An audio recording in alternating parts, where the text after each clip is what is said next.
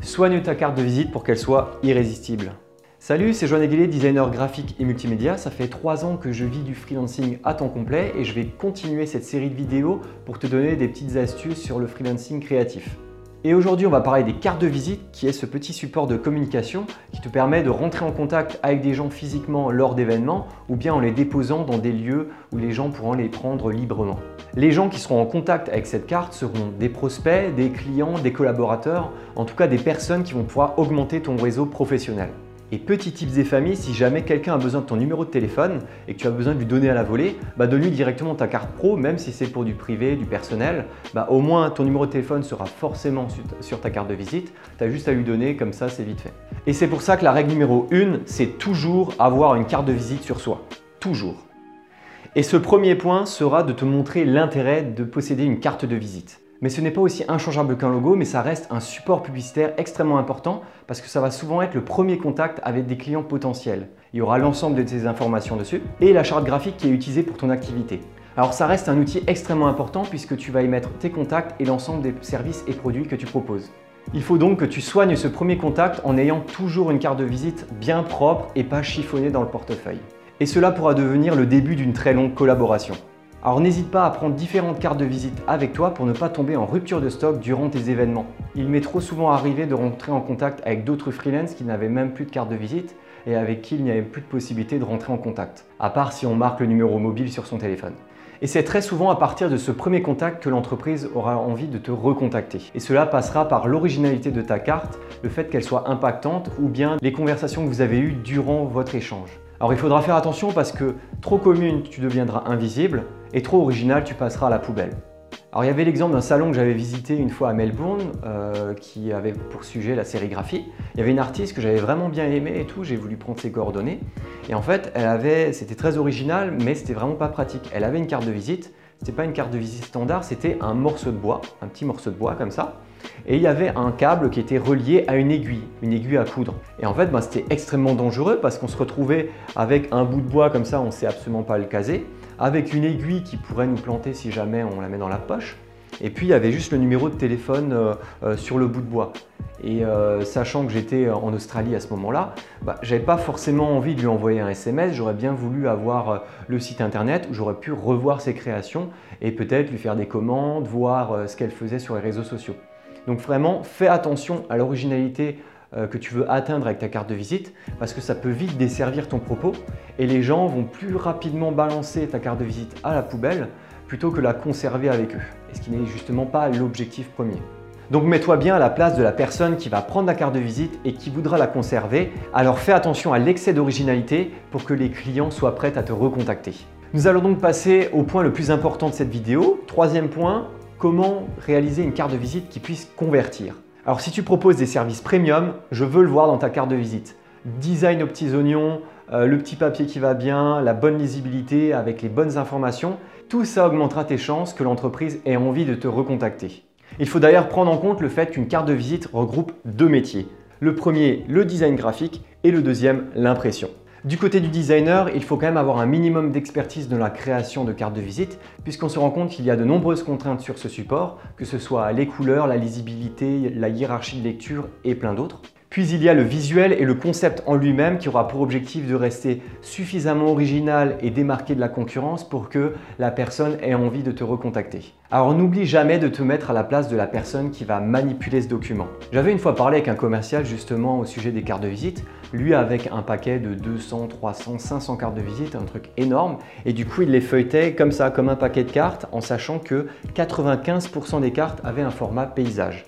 Et en fait, ce qu'il me disait, c'est que bah, c'était un peu chiant parce que euh, très souvent, les gens qui avaient les cartes de visite à l'horizontale, bah, elles, en fait, elles se démarquaient de toutes les autres. Alors il me disait, ouais, tiens, mais moi, à chaque fois, je lis comme ça, euh, je veux voir l'écriture. Et là, quand la personne, elle est à la verticale, bah, il faut que je change de nouveau mon paquet, que je puisse lire d'une autre manière. Et du coup, lui, ça le dérangeait. Mais du coup, à ce niveau-là, j'ai pas forcément la réponse. Mais pour ce genre de personnes, on va se dire, finalement, c'est peut-être plus original d'avoir le format à la verticale, si justement ça l'embête. Alors ça va être qui tout double. Soit il se dit le format est la verticale, je vais jeter directement la carte à la poubelle, ce qui est possible. Soit il va se dire tiens, en ayant un format paysage, il faut essayer d'avoir une carte qui ait un visuel suffisamment impactant et original pour qu'elle puisse sortir de toutes les autres qu'il est en train de feuilleter. Alors n'hésite surtout pas à te remettre en question, de prendre ta carte, de l'imprimer, de faire des essais et de les donner à d'autres personnes pour que tu puisses voir comment elles le manipulent et comment elles arrivent à lire les informations, si elles apprécient bien la carte et si elles trouvent qu'elle est efficace. Du coup, en termes de contenu, il faut bien que tu saches toutes les informations que ton potentiel client aura besoin pour te recontacter. Savoir quelle hiérarchisation d'informations tu souhaites y mettre, euh, que ce soit ton logo, est-ce que la personne a besoin de savoir ton nom, prénom, euh, euh, ton métier, ce que tu proposes, mettre peut-être un petit descriptif, ton numéro de téléphone, ton email, savoir précisément ce que tu veux y mettre sans trop y mettre pour que la personne puisse s'y retrouver et facilement te recontacter. Alors c'est là où c'est un peu dommage, c'est que j'ai accumulé déjà des dizaines et des dizaines de cartes de visite, soit de potentiels clients ou même de freelance. Et très souvent, les freelance sont experts dans un domaine, mais ils ne le montrent pas avec leur carte de visite. Alors soit ils n'en ont pas, soit ils ont une carte de visite qui n'est pas premium. Et justement, en tant que potentiel client, je me dis, j'ai envie d'avoir un service à la hauteur du premier contact, de cette fameuse carte de visite.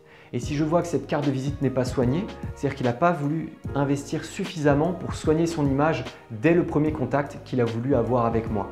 Donc il faut bien montrer à ton client que tes services sont raccords avec ce petit support de communication que tu vas lui partager.